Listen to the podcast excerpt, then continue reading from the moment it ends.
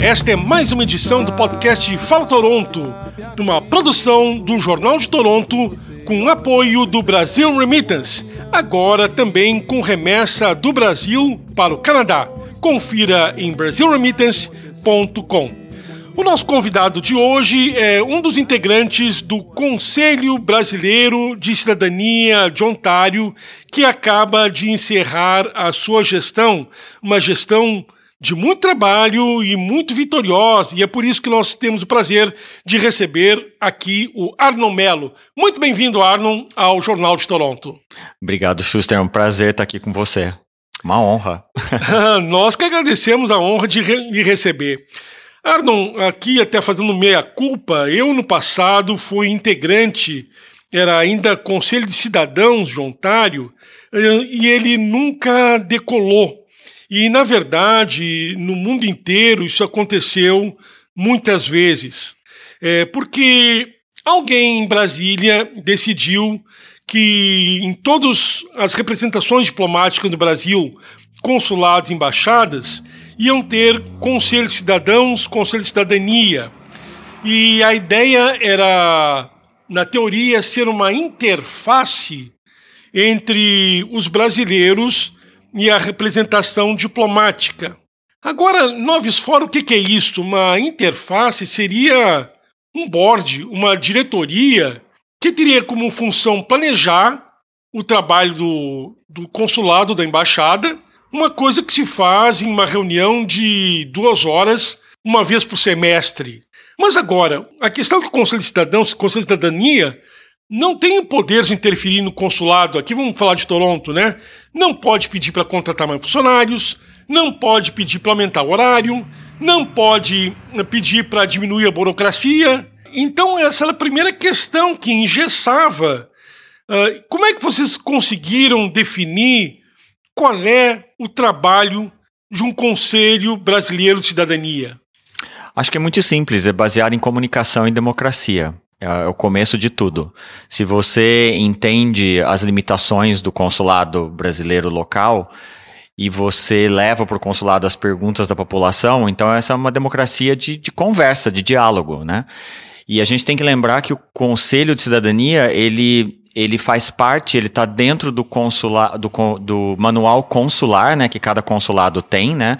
A embaixada não tem essa, essa, esse manual que, que dá o poder ao, ao, Conselho de Cidadania. Então, cada consulado tem isso. Então, parte dos cidadãos que moram na, na no lugar onde reside o consulado em é, pedir para formar um Conselho de Cidadania que vai representar a população local e reivindicar coisas para o consulado, né, para o governo brasileiro local, no caso.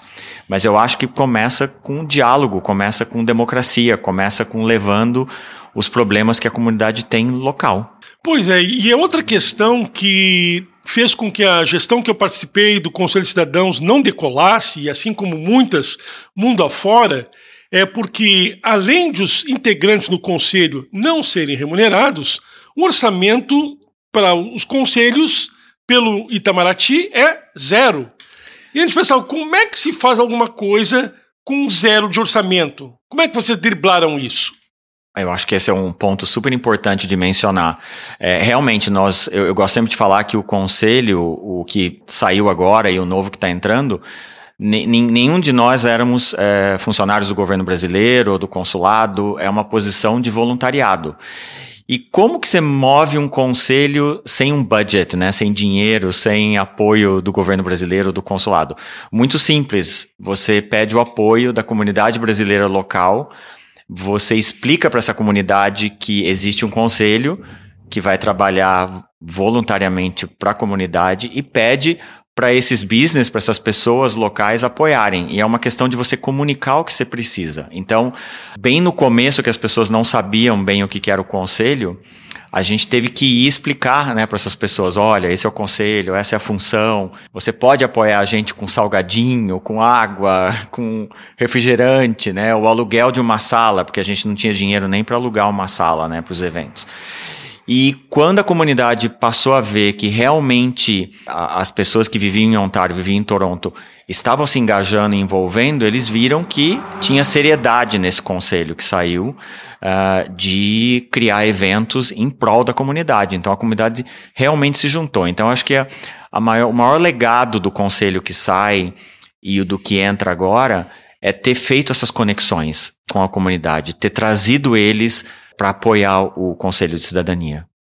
Pois é, então, com tantas gestões mal sucedidas, tanto aqui em Toronto como mundo afora, como é que vocês conseguiram criar na época a Chapa 1 e motivar as pessoas a criarem um Conselho de Cidadania eficiente?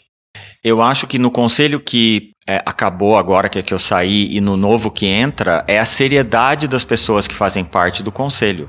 Elas, todas elas têm um entendimento muito claro uh, do que é, é, doar o seu tempo em prol de outras pessoas, né, que necessitam do, da sua ajuda e do sentido de voluntariado. Então tem que partir disso, você tem que ter essa consciência como membro do conselho e deixar de lado uh, o seu ego, o seu interesse de algum tipo de retorno, sabemos lá, seja ele qual for, e realmente você está ali uh, ah, para dar um pouco do seu conhecimento, a sua caridade em prol de outras pessoas que realmente precisam de você.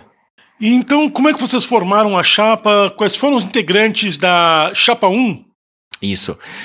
Gente, a Chapa 1, que foi criada né, no, no mandato que eu saí agora, de, de dois anos, formada por pessoas incríveis de diversos backgrounds na comunidade aqui em Toronto.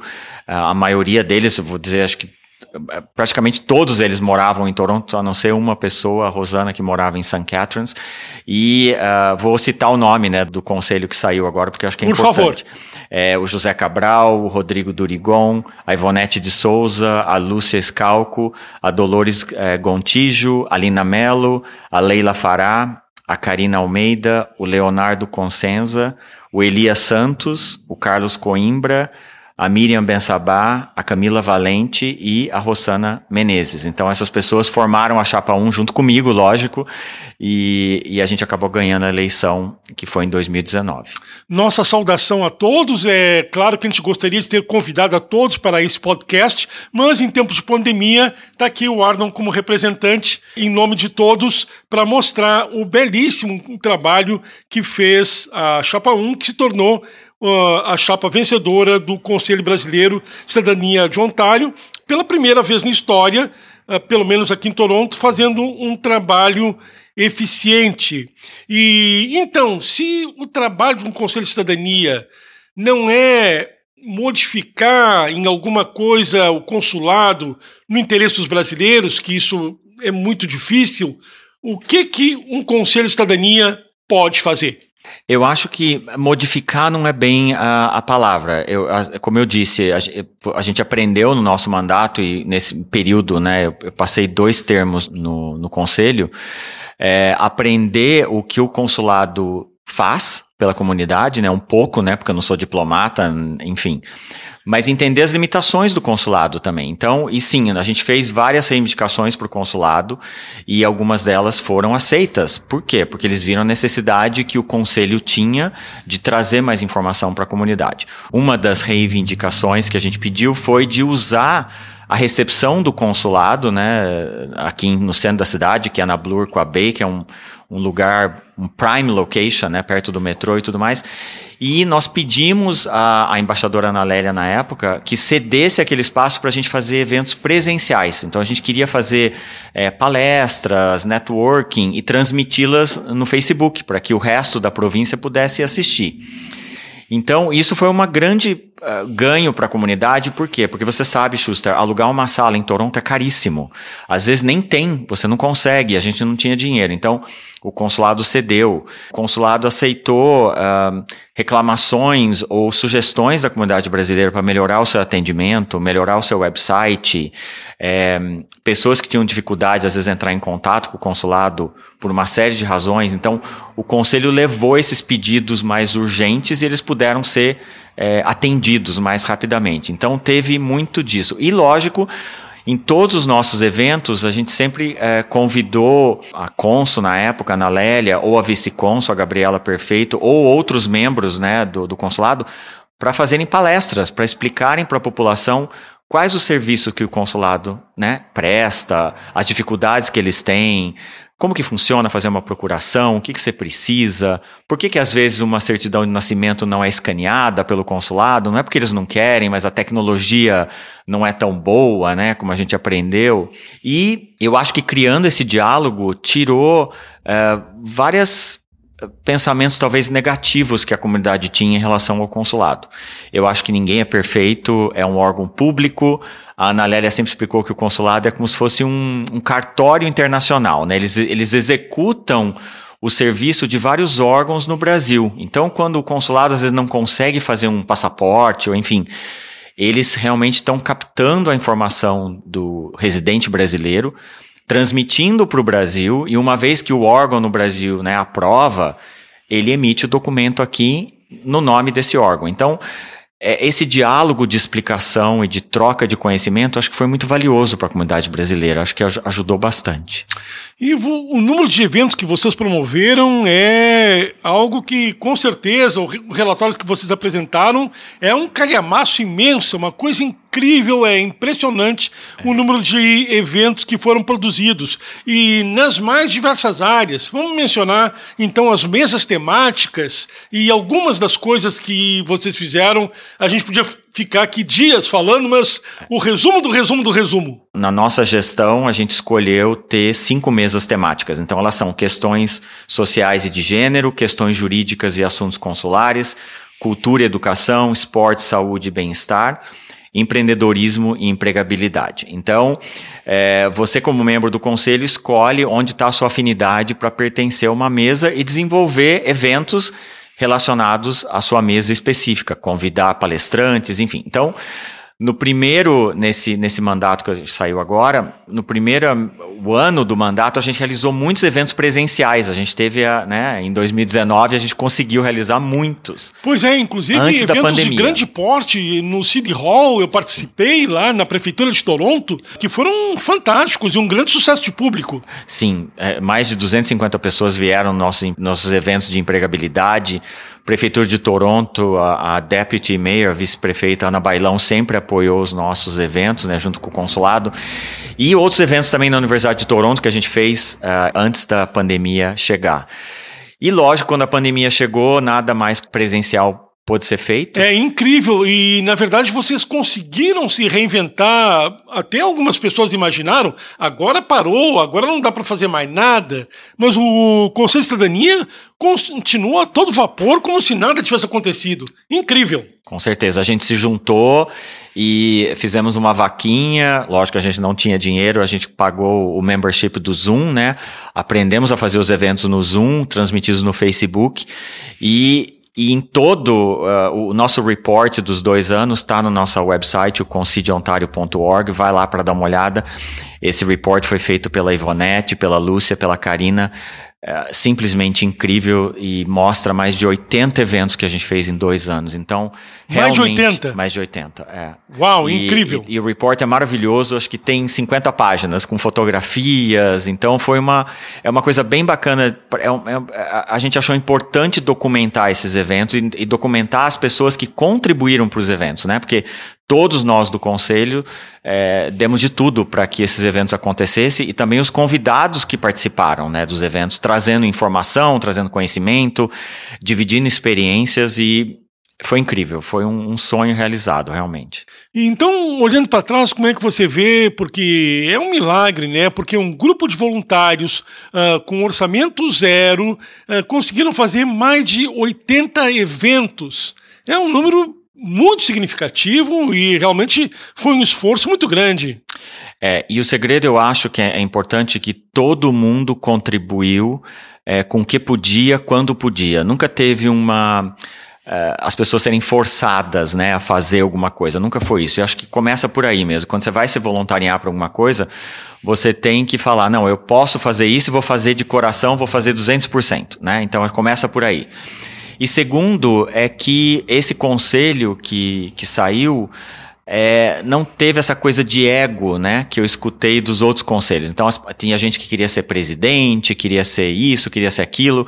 Eu acho que não pode. Quando você está num grupo de voluntários, todos têm igualdade, todos são iguais. Então, lógico, eu sempre é, participei de muita coisa online, porque eu gosto, eu tinha tempo, mas tinha gente que não gostava de aparecer na câmera, ou dar entrevista, ou fazer podcast, enfim, cada um tem as suas limitações. Mas é, eu não poderia estar aqui hoje se não fosse é, a dedicação de todas essas pessoas que ajudaram, né? Todo mundo junto e todo mundo conversando sempre, falando: olha, vamos seguir nessa direção, vamos seguir na outra.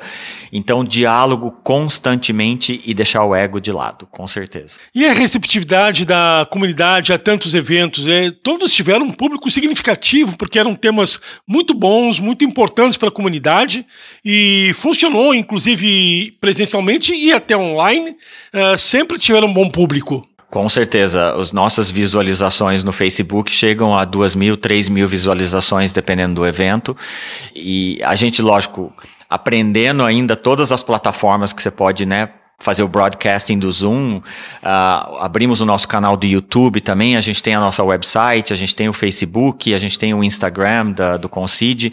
Então, a próxima, o próximo Concide que assumiu agora no dia primeiro tem toda uma base, né, para continuar esse trabalho de divulgação e convidar é, brasileiros incríveis que moram em Ontário inteiro, né? Tem gente aqui que eu e você nem sabemos que está aqui, que a gente só escuta, né? Esses profissionais que vão trazer muito conhecimento para o Concide que está entrando agora nesse mandato, né? E, e é bom também para a comunidade se inspirar nos profissionais que existem no Canadá, saber que, né? A gente tem um conterrâneo aqui que é médico, diretor de hospital, enfim, é, trabalha com amamentação, trabalha com tecnologia, então acho que é muito, muito importante essa divulgação do talento brasileiro no Canadá. Pelo regimento, vocês não podiam ficar mais do que dois mandatos, então tinha que ocorrer uma renovação. Uh, não deu um frio na barriga, puxa vida, agora com gente totalmente nova, pode parar o trabalho do Concide? Sim, lógico, a gente queria sempre que o trabalho continuasse. Então, uh, uh, o, o Concide atual uh, fez várias recomendações. Todo mundo recomendou pessoas que eles achavam que tinham o caráter de voluntariado, tinham o caráter, o talento, né, para trazer é, algo positivo para a comunidade. E assim eles formaram uma nova chapa e essa chapa acabou ganhando por aclamação, né? É uma palavra que o consulado usou porque porque não teve uma chapa que se candidatou para concorrer à eleição contra a chapa 1 nessa eh, eleição. Então, todos que formam o novo Concide, né, que foi tomaram posse no dia primeiro, têm essa consciência de continuar esse trabalho de voluntariado. Então vamos dar a escalação aí do novo Concídio. Nossos parabéns aos novos integrantes do Conselho Brasileiro de Cidadania de Ontário. Mais uma vez, as desculpas pela pandemia de não poder convidar a todos aqui aos nossos estúdios. Com certeza. Então, queria né, nomear aqui, listar o nome das pessoas que fazem parte do novo Conselho Brasileiro de Cidadania de Ontário. A Ana Paula Mendes Silvia, a Cíntia Montanes Alcântara Pimentel, a Corine Standerski, a Cristiane de Oliveira Dias, a Daniela Emmerich Souza a Misculin, Elisa Cardoso, o Jean Celestino Dumé, José Alexandre Álvares Travassos, o Josivaldo Rodrigues da Silva, a Leila Fará, a Lilian Zirk, a Maria Carolina Heck, a Natália Batista e o Rafael Silva Torres, que você já entrevistou aqui também no. Pois é, parabéns a todos eles, parabéns também aos integrantes do Conselho de Cidadania que já completaram o seu mandato, que na verdade é um trabalho que ficou na história, não aqui de Toronto, mas acho que uh, de um dos conselhos mais eficientes do mundo inteiro. Né? Uh, e um trabalho muito importante para a comunidade, uh, que realmente fez a diferença. Eu tive a oportunidade de participar de diversos eventos e um melhor que o outro. Parabéns! E eu tenho plena confiança que esse novo time que assume agora vai fazer um trabalho incrível, melhor do que a gente já fez, uh, e espero que a pandemia acabe logo para a gente voltar o conselho a ter eventos presenciais novamente que são tão importantes, né? Esse networking, né, de você estar tá com os seus conterrâneos, né? Então espero que isso aconteça. Então, parabéns mais uma vez ao Conselho Brasileiro de Cidadania de Ontário. Obrigado, Arno Melo, pela presença no podcast Fala Toronto. Obrigado, Schuster. É um prazer estar aqui com vocês. Nós voltamos na semana que vem num oferecimento do Brasil Remittance. Até lá. Pois o mundo ainda há de girar, de girar, de girar. Somos Zé Francisco no Canadá.